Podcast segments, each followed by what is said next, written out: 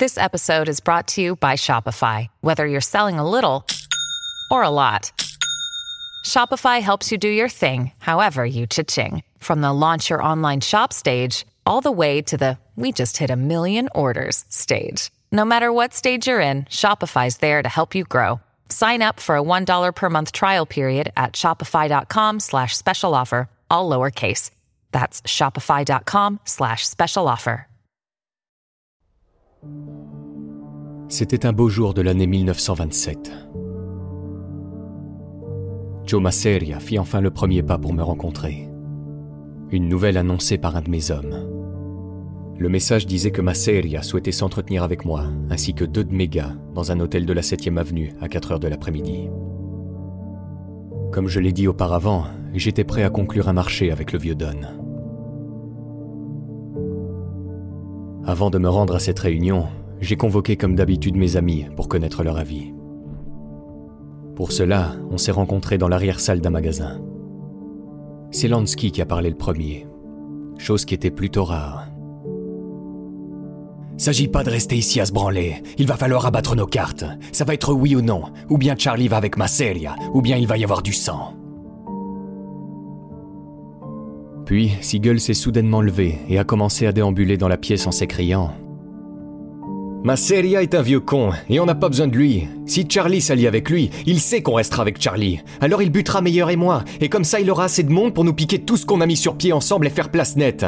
Charlie, je dis qu'à 4 heures pile, il faut qu'on défonce cette porte et qu'on lui règle son compte aussi sec. Bugsy portait bien son surnom. Ce mec était complètement dingue et n'avait peur de rien. Après sa déclaration, tout le monde a commencé à crier dans tous les sens. Les avis divergeaient et je voyais que mes gars étaient en total désaccord. Le brouhaha a finalement été interrompu par Genovese. Nom de Dieu, qu'est-ce que vous avez tous à gueuler comme ça? Vous savez fichtrement bien que c'est Charlie qui doit prendre la décision, et qui va le faire de toute façon. Alors pourquoi vous ne le laissez pas gamberger en paix pendant deux minutes? Ça, c'était Genovese et tout craché. Ce fumier me léchait les bottes chaque fois qu'il le pouvait. Cependant, j'avais effectivement pris une décision, que tout le monde approuva. J'avais en effet décidé que le moment était venu de nous allier à Masseria.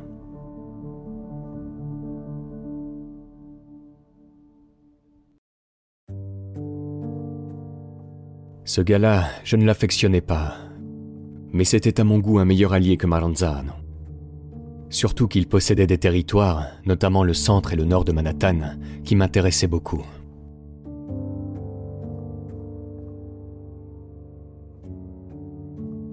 De toute façon, Masseria et Maranzano se déclareraient la guerre tôt ou tard. Ces vieux dons ne pensaient qu'à une chose, l'honneur. Alors que j'essayais de monter des business rentables, eux cherchaient à savoir qui deviendrait le patron des patrons. Je pensais ainsi que Masseria aurait un avantage sur son rival si la guerre éclatait un jour, mais il faut croire que j'ai eu faux sur toute la ligne.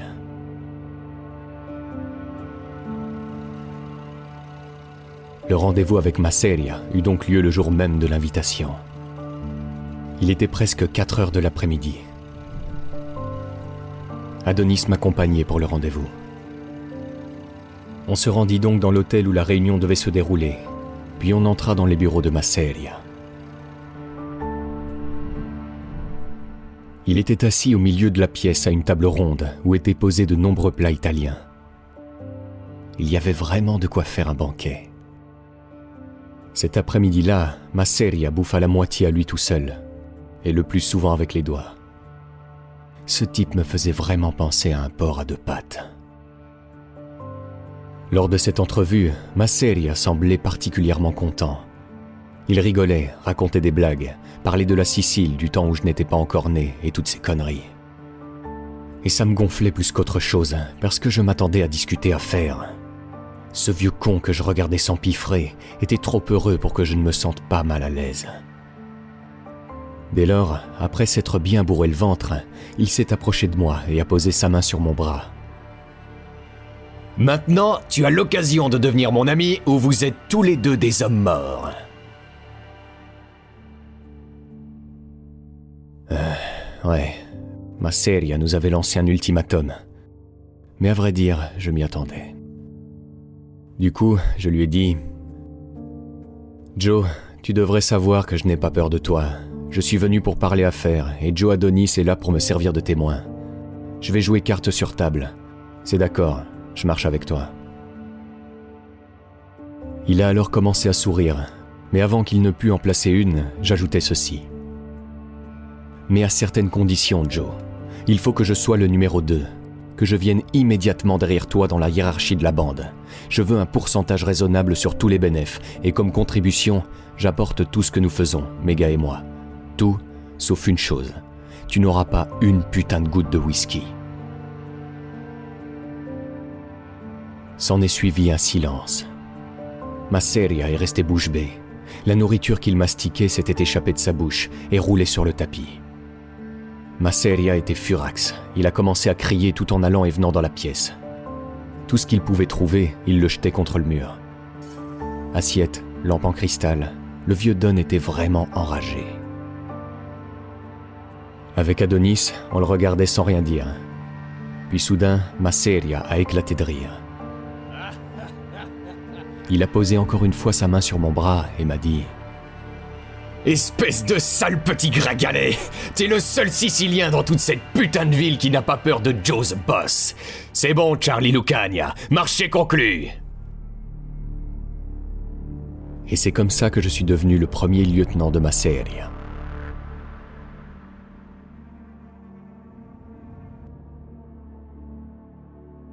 Finalement, suite à cet accord, j'ai pu garder mon business de contrebande d'alcool, ainsi que mes associés non siciliens.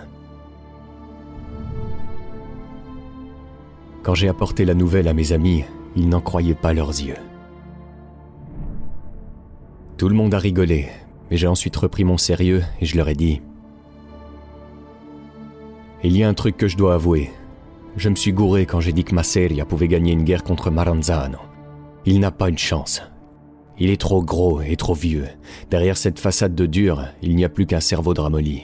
Ce n'est plus qu'une question de temps, alors tâchons d'en profiter au maximum tant que ça durera.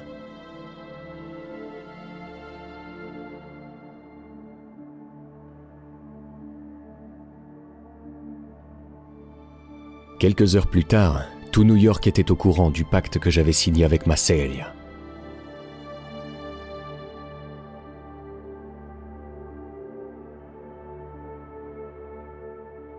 Vers la fin de l'année 1927, je consacrais donc la plupart de mon temps aux affaires de Masseria. Et ce n'était pas fameux. Ces entreprises étaient mal organisées, si bien que j'ai dû passer six mois à remettre de l'ordre dans son organisation. Au final, son empire a été modernisé grâce à moi.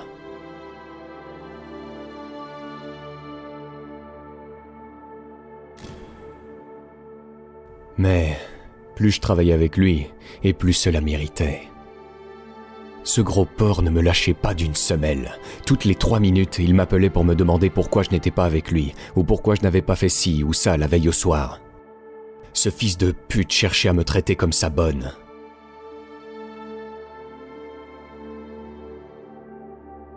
Plus tard, Masseria entra en guerre contre Maranzano. Ouais, je vous l'avais dit, ces deux gars ne se supportaient pas. La tension entre les deux camps augmenta drastiquement, et c'est ainsi que commença la guerre des Castella Marese. Une guerre qui allait durer jusqu'à la fin de l'année 1931. Ce conflit avec Maranzano lui est alors monté à la tête. Masseria s'est mis à m'appeler dix fois par jour pour me donner sa liste des personnes à faire buter. Il y avait vraiment de quoi devenir dingue. Heureusement, ce harcèlement incessant a fini par s'estomper avec le temps, et j'ai pu davantage me consacrer à mes propres affaires. L'une d'elles consistait d'ailleurs à préparer une réunion qui rassemblerait tous les plus grands chefs de la pègre américaine la conférence d'Atlantic City.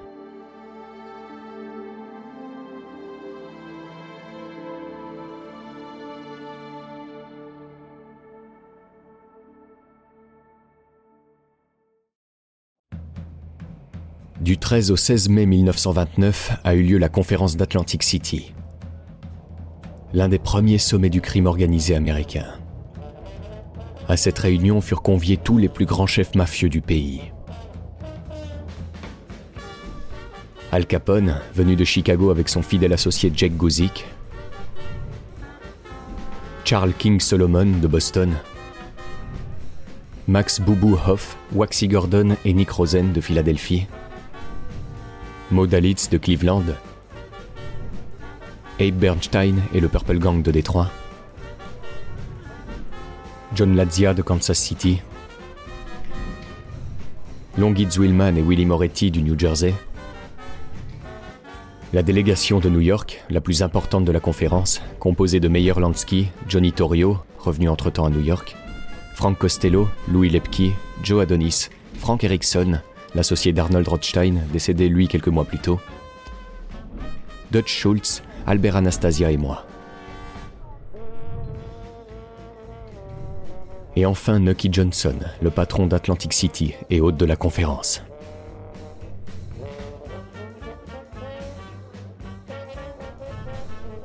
Masseria et Maranzano étaient, eux, les grands absents de la convention. J'avais en effet décidé de ne pas inviter Masseria pour les raisons suivantes. D'abord, je considérais que le business d'alcool était mon affaire et pas la sienne, conformément à notre accord. Et puis, je ne voulais pas lui céder ma place à la tête de table de la conférence. J'étais son lieutenant et je ne voulais évidemment pas passer au second plan. Pour la conférence, Nucky Johnson avait réservé des suites pour tous les convives. Les plus grands chefs du milieu américain allaient résider dans cet hôtel, nommé Président. Avec nos grosses voitures, nous avons tous pris la direction de celui-ci. Nucky, lui, nous a rejoints en cours de route. Au moment de nous rejoindre, Capone l'a dès lors aperçu et a commencé à l'embrouiller, Parce que selon Capone, j'avais mal organisé l'accueil. S'en est alors suivi une querelle entre Capone et Nucky, et je me souviens qu'il n'y avait pas un seul mot correct dans ce qu'il disait. Heureusement, tout a fini par s'arranger. Nucky a pris Capone sous le bras, l'a balancé dans sa voiture et a gueulé. Suivez-moi, bande de connards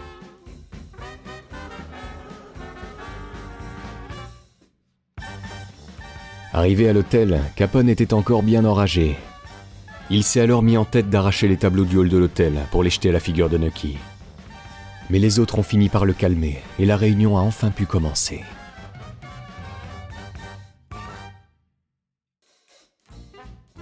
À ce sommet, personne ne manquait de rien. Nucky était à vrai dire un hôte d'exception. Ce type savait recevoir. On reçut une quantité impressionnante de cadeaux, d'alcool, de nourriture, et on avait toutes les filles qu'on voulait. Franchement, on ne pouvait pas se plaindre. Après le divertissement proposé par Nucky, on entama donc les discussions.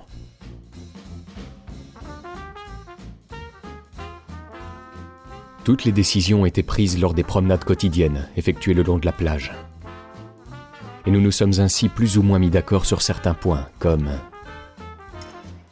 la fin de l'individualisme et de la surenchère auprès des fournisseurs étrangers de whisky,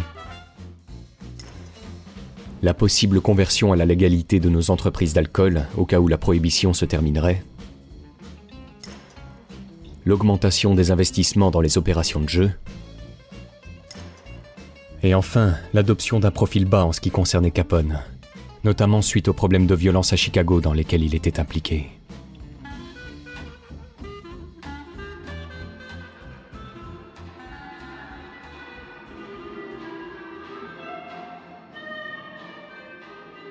De nombreuses décisions avaient donc été prises.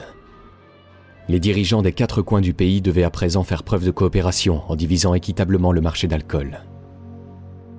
En d'autres termes, c'était le début d'une organisation contrôlée par plusieurs chefs qui opéraient main dans la main.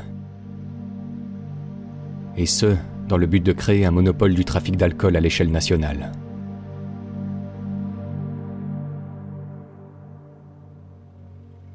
Finalement, cette conférence avait été très bénéfique pour moi. j'étais davantage respecté par mes pères. Et je savais maintenant que je pouvais avoir leur soutien lorsque j'effectuerais ma percée vers le sommet.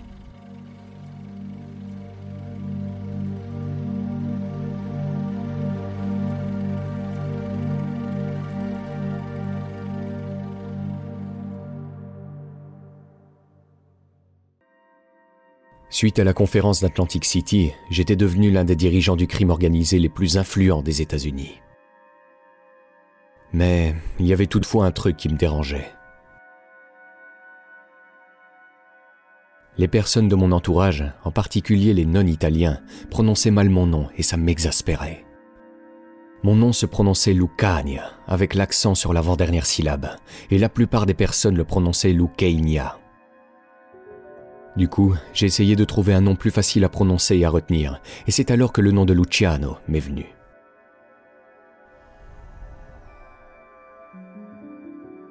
Luciano était un pseudonyme que j'avais donné à des policiers suite à une arrestation pour vol. Ce nom, les flics ne l'avaient pas écorché, et je trouvais en plus qu'il sonnait bien. J'ai donc continué à l'utiliser, et c'est comme ça que Charlie Luciano est devenu ma nouvelle appellation.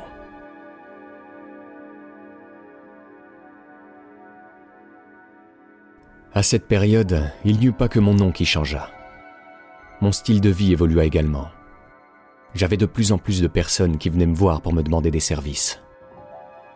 Et mon influence, elle, ne faisait qu'augmenter. Puis, ma série a commencé à péter un câble. C'était à la fin de l'été 1929. Il y avait en effet cet important arrivage de scotch d'une valeur d'un million de dollars qui devait avoir lieu sur la côte du New Jersey. J'étais accompagné de mes hommes et j'avais décidé ce soir-là de superviser personnellement l'opération, sans prévenir ma série. Après avoir donc déchargé les cargos, nos camions partirent jusqu'à Philadelphie pour répartir l'alcool dans nos différents entrepôts.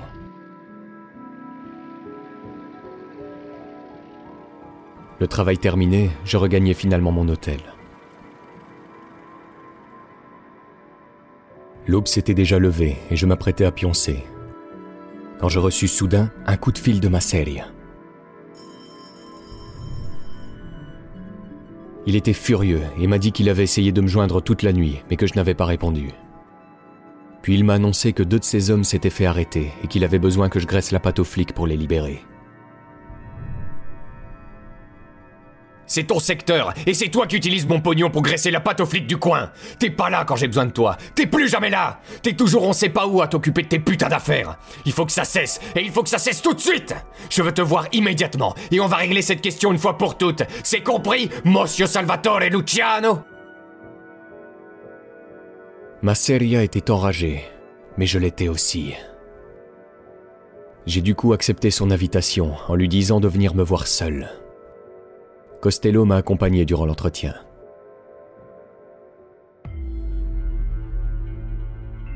Quand ma seria est arrivée, je n'ai même pas eu le temps de le saluer et lui proposer un verre qu'il s'est mis à m'engueuler immédiatement. Pour qui tu te prends? T'es qu'un petit merdeux! Et que fait ton ami Costello ici alors que tu m'as demandé de venir seul? Qu'est-ce que t'essayes de faire? Prendre ma place peut-être? Je vais te couper en petits morceaux, te crever les yeux et t'arracher la langue j'ai essayé tant bien que mal de le calmer, mais il a continué. Arrête tes conneries Tu ne m'auras plus avec tes beaux discours. À partir de maintenant, tu travailles pour moi 24 heures sur 24. Et tout ce que tu gagnes, sans exception, va dans ma cagnotte. Ça te déplaît? Tant pis, c'est comme ça Surpris, je lui ai répondu. Mais Joe, on a conclu un marché. On s'est serré la main. Tu ne peux pas toucher à mon whisky. On s'est serré la main. Ma Seria avait violé le code sicilien, mais il faut croire qu'il s'en fichait. Le whisky m'appartient, et si je veux, je le bois tout seul, jusqu'à la dernière goutte Je romps le pacte La situation devenait tendue.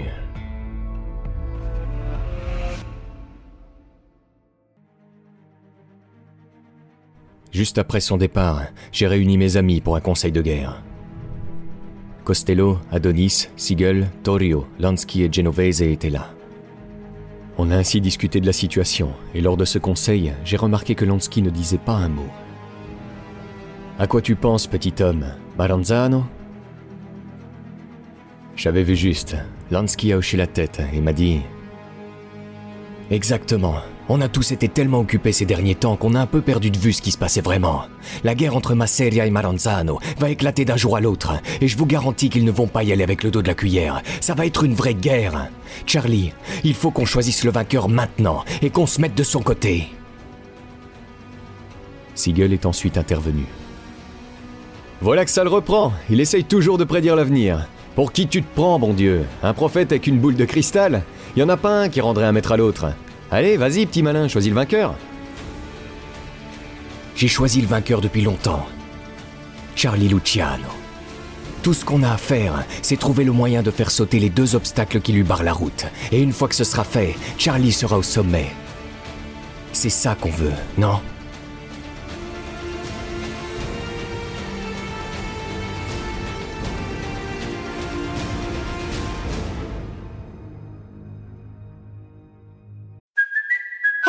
Kaylee Cuoco for Priceline. Ready to go to your happy place for a happy price? Well, why didn't you say so? Just download the Priceline app right now and save up to 60% on hotels. So, whether it's Cousin Kevin's Kazoo concert in Kansas City, go Kevin, or Becky's Bachelorette Bash in Bermuda, you never have to miss a trip ever again. So, download the Priceline app today. Your savings are waiting. Go to your happy place for a happy price. Go to your happy price, Priceline.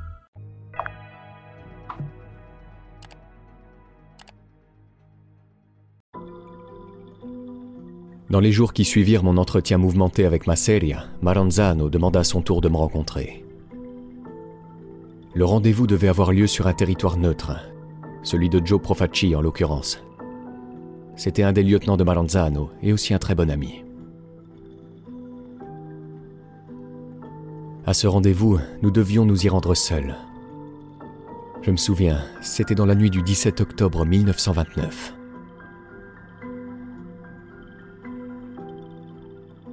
Cette nuit-là, Genovese est venu me chercher en voiture pour me déposer près du lieu de la réunion.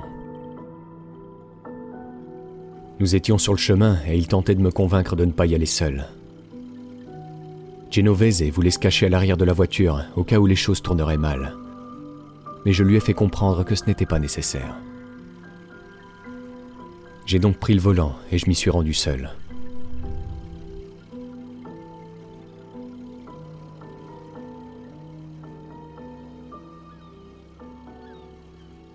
L'endroit du rendez-vous était situé sur un quai de marchandises. Arrivé là-bas, j'ai vu Maranzano, seul, en train de m'attendre. Je suis sorti de ma voiture et on s'est serré la main. Avec son bras autour de mon épaule et son air condescendant, il m'a dit Je suis si content de te revoir, Bambino.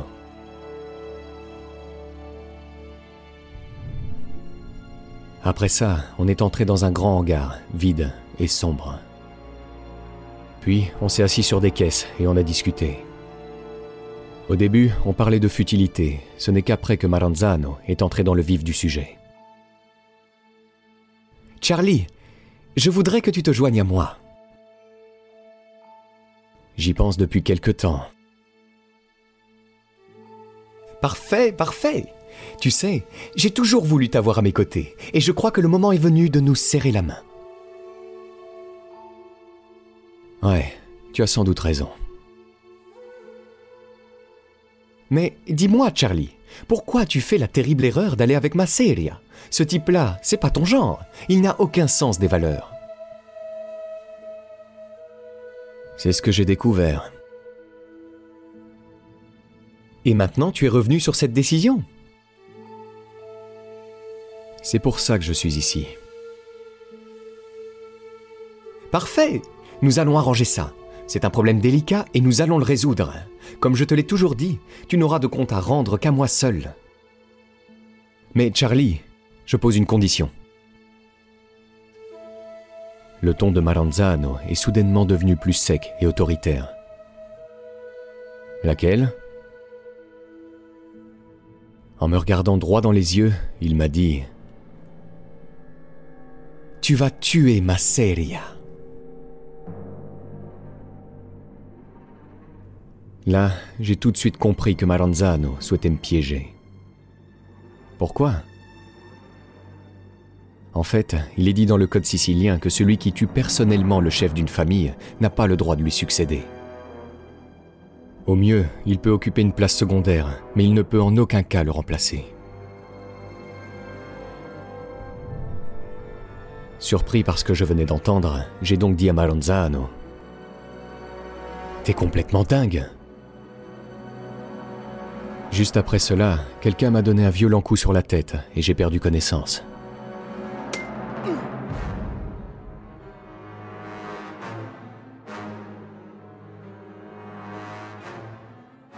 Au moment de me réveiller, on me balança un seau d'eau sur le visage. J'étais ligoté à une poutre et je faisais face à une demi-douzaine de types couverts avec des foulards.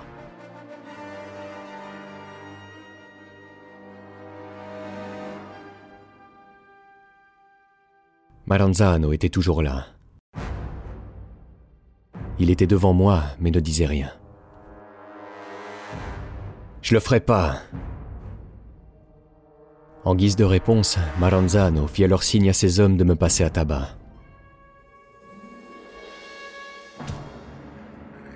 Ces salauds se défoulaient sur moi. Ceinture, matraque, cigarette allumée, tout y était. Je tombais donc une nouvelle fois dans les pommes.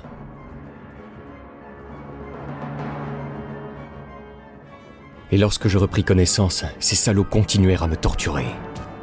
Je pensais vraiment y passer cette nuit-là.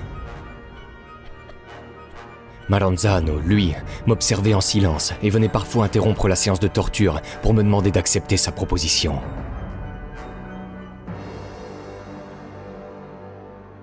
Charlie, tout cela est idiot.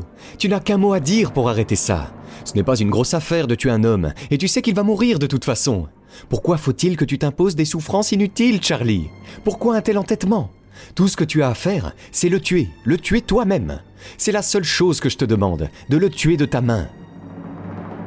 Mais Charlie, je te jure que si tu ne le fais pas, tu es un putain d'homme mort.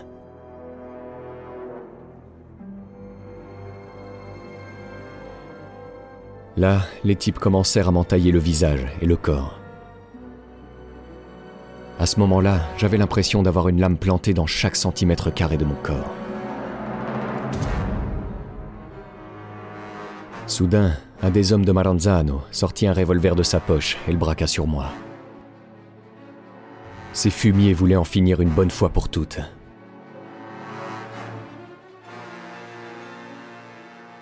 Mais Maranzano intervint à temps. Non, laissez-le vivre. Il fera ce qu'on lui demande, ou nous le reverrons. Ce fut la fin de mon calvaire.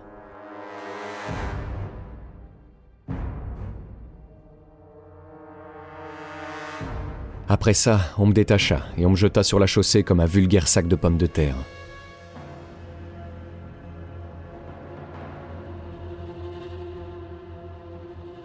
Repéré par des policiers, je fus dès lors amené à l'hôpital, où l'on me fit 55 points de suture. J'avais des bleus et des pansements sur tout le corps.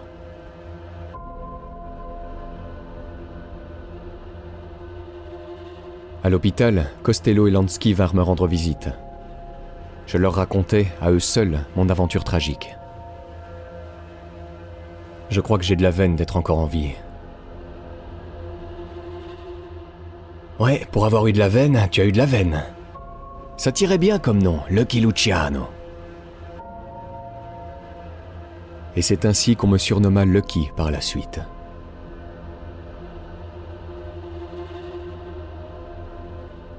Suite à mon passage à tabac, j'ai passé un bon moment à chercher la raison pour laquelle ce fils de pute m'avait laissé la vie sauve. Ce n'est que deux, trois jours après que j'ai compris. Maranzano savait pertinemment que Masseria était un homme difficile à approcher. Pour le buter un jour, il n'avait pas d'autre choix que de l'approcher de l'intérieur, en infiltrant son clan. Et sa seule solution, bah c'était moi. En fait, j'étais l'homme qu'il lui fallait. Et il le savait.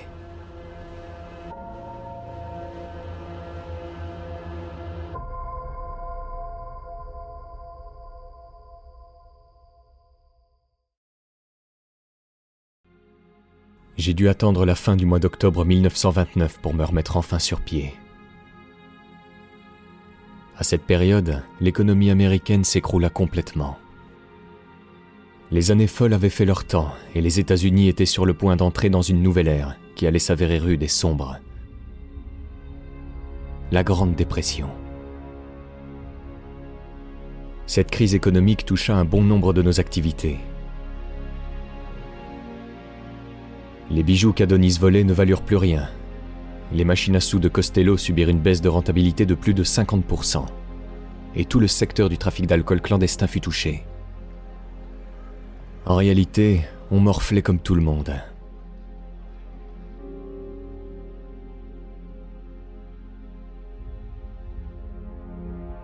À ce moment-là, je n'avais bien sûr pas oublié les ultimatums lancés par Masseria et Maranzano. Je savais que je devais un jour faire un choix entre l'un ou l'autre. Mais au fond, j'étais fermement décidé à n'en satisfaire aucun. De toute façon, les vieux Don étaient, comme moi, trop occupés à remettre de l'ordre dans leurs affaires suite à la grave crise qui touchait le pays.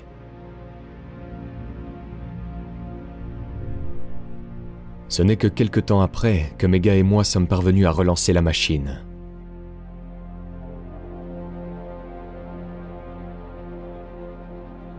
Genovese, qui trempait dans le trafic de stupéfiants, avait une affaire qui marchait plutôt bien. Les profits liés à l'usure ont explosé grâce à la crise, et les machines à sous de Costello, avec le gain de popularité de la loterie clandestine, sont reparties de plus belle. Finalement, la fortune nous souriait de nouveau. La guerre entre Masseria et Maranzano, elle, était par contre près d'atteindre son point culminant. Les deux camps se rendaient coup pour coup, et le climat de terreur qui régnait dans les rues de New York était insoutenable, avec des exécutions de plus en plus fréquentes.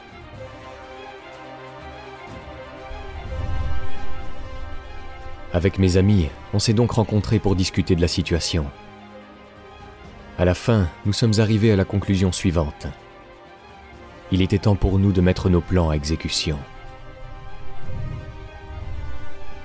Pour cela, on fit tout d'abord savoir à Maranzano que j'étais enfin prêt à m'occuper de ma Masseria. Comme je l'ai dit auparavant, j'étais le pion idéal pour Maranzano, qui ne souhaitait qu'une chose, approcher au plus près son rival.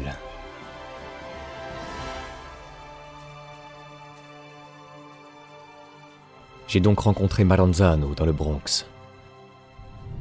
J'étais accompagné de Lucchese, Adonis et Siegel. Maranzano, quant à lui, avait à ses côtés Joe Profacci et Joe Bonanno. Comme lors de notre précédente entrevue, il a mis son bras autour de mes épaules et a été une nouvelle fois sur le point de me considérer comme son bambino. Sauf que cette fois-ci, il n'a pas eu le temps d'ouvrir la bouche. J'ai d'emblée lancé la conversation. Maranzano, il y a un truc que je veux te dire depuis longtemps. Mon père est la seule personne au monde qui m'appelle Bambino. C'est fou, on aurait dit que je l'avais giflé. Il ne comprenait pas pourquoi cela me vexait. J'ai alors poursuivi. Après ce qui s'est passé entre nous l'année dernière, je ne te considérerai jamais comme mon père. Alors laissons tomber ces conneries et parlons affaires. Si on arrive à se mettre d'accord, on sera amis. C'est comme ça que je vois les choses. En fin de compte, on s'est tous les deux mis d'accord, et Maranzano m'a alors promis deux choses. Il garantirait tout d'abord ma sécurité, ainsi que celle de mes amis, une fois qu'on buterait ma série. Et il m'a également juré qu'il n'interférerait pas dans nos affaires lorsque la paix serait restaurée.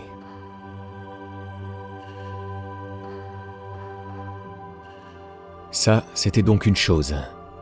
Mais il fallait maintenant passer à l'action.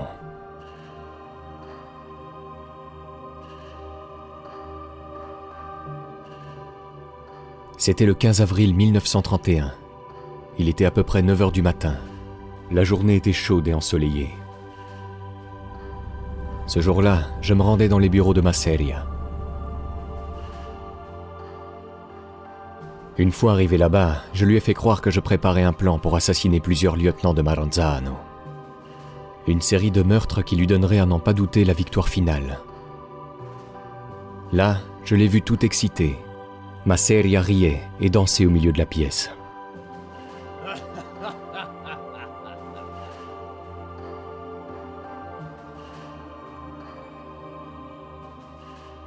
Pour célébrer cette victoire imminente, je lui ai donc proposé de déjeuner à la Nuova Villa Tamaro, à Coney Island, dans un quartier de Brooklyn. Je me souviens que ce jour-là, j'avais commandé suffisamment de bouffe pour gaver un éléphant. Autant vous dire que ma Masseria avait les yeux qui brillaient. La salive lui dégoulinait littéralement de la bouche.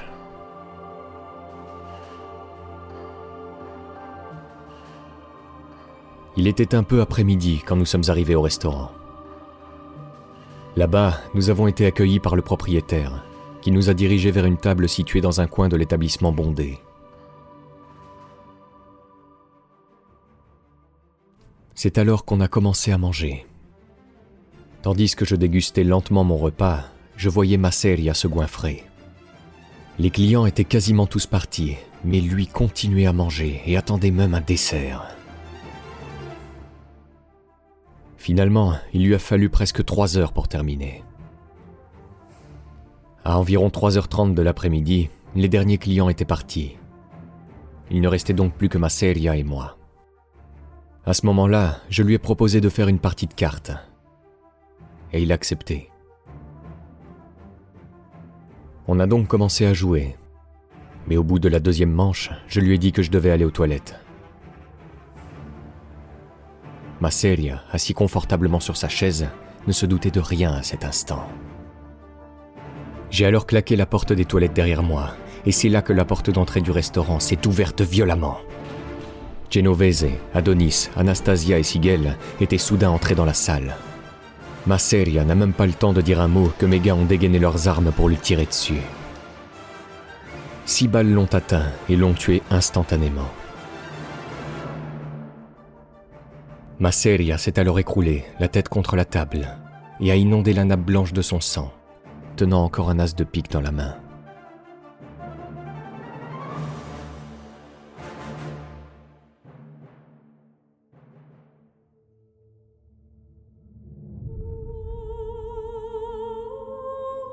On avait enfin buté Joe the Boss.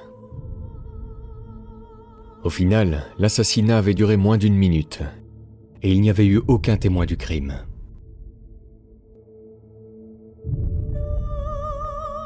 En sortant des toilettes, j'ai vu le corps inerte de Masseria.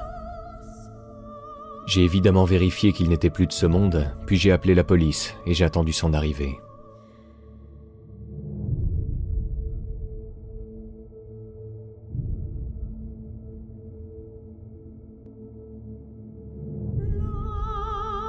Quelque temps plus tard, des funérailles furent organisées, regroupant une incroyable foule de personnes en deuil, dont mes amis et moi.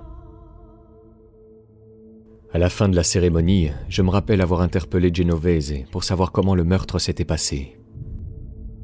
Là, Genovese m'avait répondu en souriant. Ce vieux Joe aurait été fier de nous.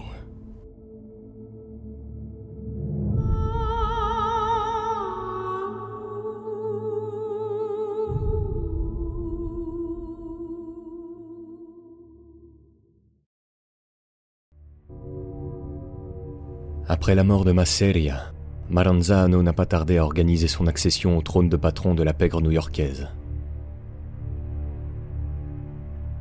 Pour cela, il décida d'inviter à une cérémonie solennelle tous les plus grands chefs de gang du pays.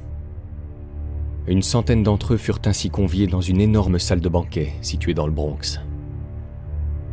Maranzano était assis sur un grand fauteuil à la tête de table. Quant à moi, j'étais à sa droite. Après un long silence, il se leva et commença son discours. C'est alors qu'il déclara, bras levés, qu'il devenait capi di tutti capi, le chef de tous les chefs. Il expliqua en effet qu'il ne dirigerait plus une seule famille, mais l'ensemble des gangs du pays regroupés en une seule organisation. Dès lors, il serait l'homme qui la présiderait et obtiendrait un pourcentage sur tous les bénéfices de chaque famille. Durant cette cérémonie, il décida également de répartir New York en cinq familles. toutes sous son contrôle, bien évidemment. Parmi elles, il y aurait celle de Tom Gagliano, Joe Bonanno, Joe Profacci, Vincent Mangano et la mienne.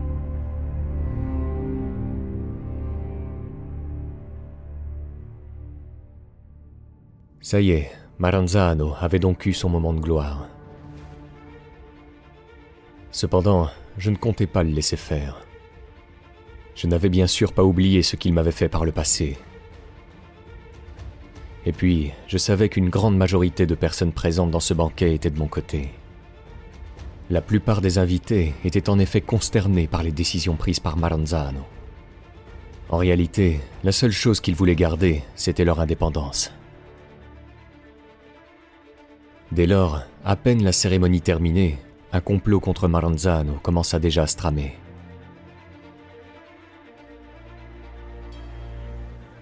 Tout a débuté à Cleveland, où j'ai rencontré, avec Lansky, certains des invités de la cérémonie. Il y avait John Scalise, Modalitz, Frankie Milano, Santo Traficante et un représentant de Capone. À la réunion, je leur ai dit que Maranzano était un gros tas de merde et qu'il cassait les pieds à tout le monde avec ses vieilles histoires de capi qu'il avait importées d'Italie, ce qui a fait rire tout le monde. Ensuite, je leur ai dit que certaines de ces idées n'étaient pas mauvaises, mais qu'elles étaient malheureusement dépassées. Pendant longtemps, je les ai persuadés d'éliminer Maranzano. Et en fin de compte, tout le monde a été d'accord. Notre plan était le suivant. Une fois Maranzano éliminé, je devrais prévenir mes alliés de la réussite de l'opération. Ces derniers postés aux quatre coins du pays devraient alors à leur tour abattre simultanément tous les partisans de Maranzano, et ce, sans exception. Après sa mort, une nouvelle organisation, plus moderne, serait finalement créée. Une tâche qui n'allait pas être facile, surtout que Maranzano était très bien protégé et qu'il ne se déplaçait jamais sans ses gardes du corps. Pour éliminer Maranzano, il fallait donc embaucher des personnes qui lui étaient totalement étrangères. Et c'est comme ça qu'avec Lansky, on élabora la stratégie suivante. En fait, on savait que Maranzano recevait régulièrement ses comptables dans ses bureaux pour préparer ses déclarations d'impôts. Du coup, on s'est dit qu'un agent du Trésor pourrait parfaitement faire l'affaire. Je me souviens avoir dit à Lansky C'est comme ça qu'on l'aura. Ce connard est si content d'être un bon contribuable qu'il inviterait même un agent du Trésor à venir éplucher ses comptes.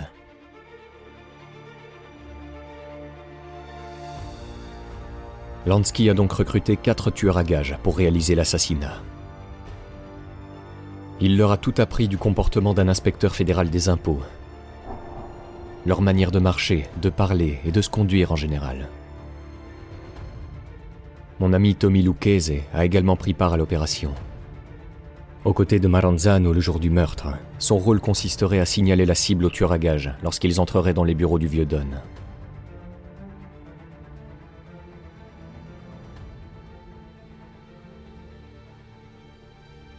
Le 10 septembre 1931, à 2 heures de l'après-midi, l'opération commença. Nos quatre tueurs à gages, habillés en agents fédéraux, entrèrent dans les bureaux et demandèrent un certain Salvatore Maranzano, qui s'identifia aussitôt. Un des tueurs regarda alors Lucchese pour confirmer qu'il s'agissait bien de la cible à abattre. Celui-ci le lui confirma d'un discret signe de tête. Le feu vert était donc donné. Après cela, tout s'enchaîna très vite. Les tueurs à gages sortirent leurs armes à feu et un des leurs verrouilla la porte. Deux des tueurs ordonnèrent alors à Maranzano de passer dans la salle d'à côté pour un interrogatoire.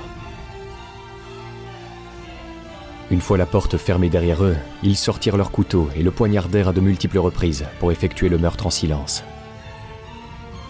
Là, Maranzano hurla et se défendit avec véhémence, obligeant les assassins à le terminer avec leur revolver.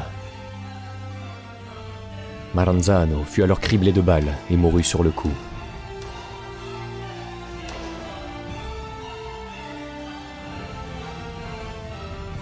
Les vieux Don appartenaient enfin au passé.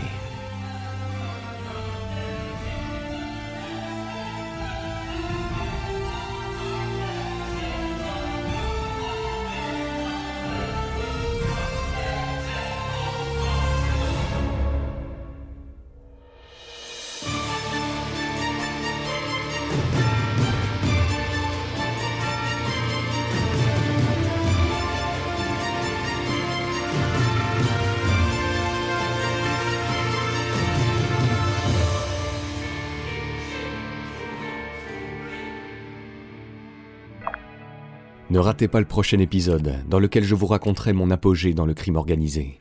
Pour cela, suivez la chaîne Profession Gangster si ce n'est pas encore fait. À bientôt.